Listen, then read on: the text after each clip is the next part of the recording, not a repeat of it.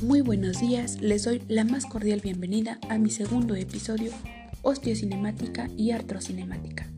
Comenzamos.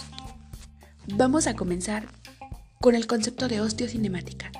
Esta es la encargada de estudiar el desplazamiento de los huesos sin importar la causa que lo provoca. Los huesos van a permitir los movimientos a través de las articulaciones, a través de una transmisión de fuerzas.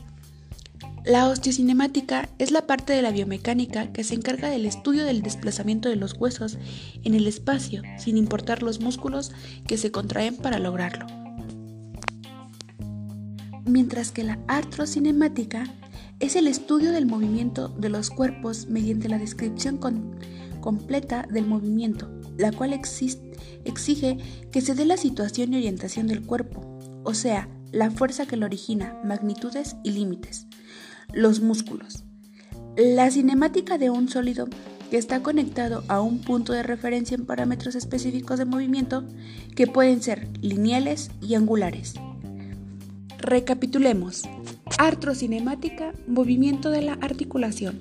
Osteocinemática, desplazamiento de los huesos.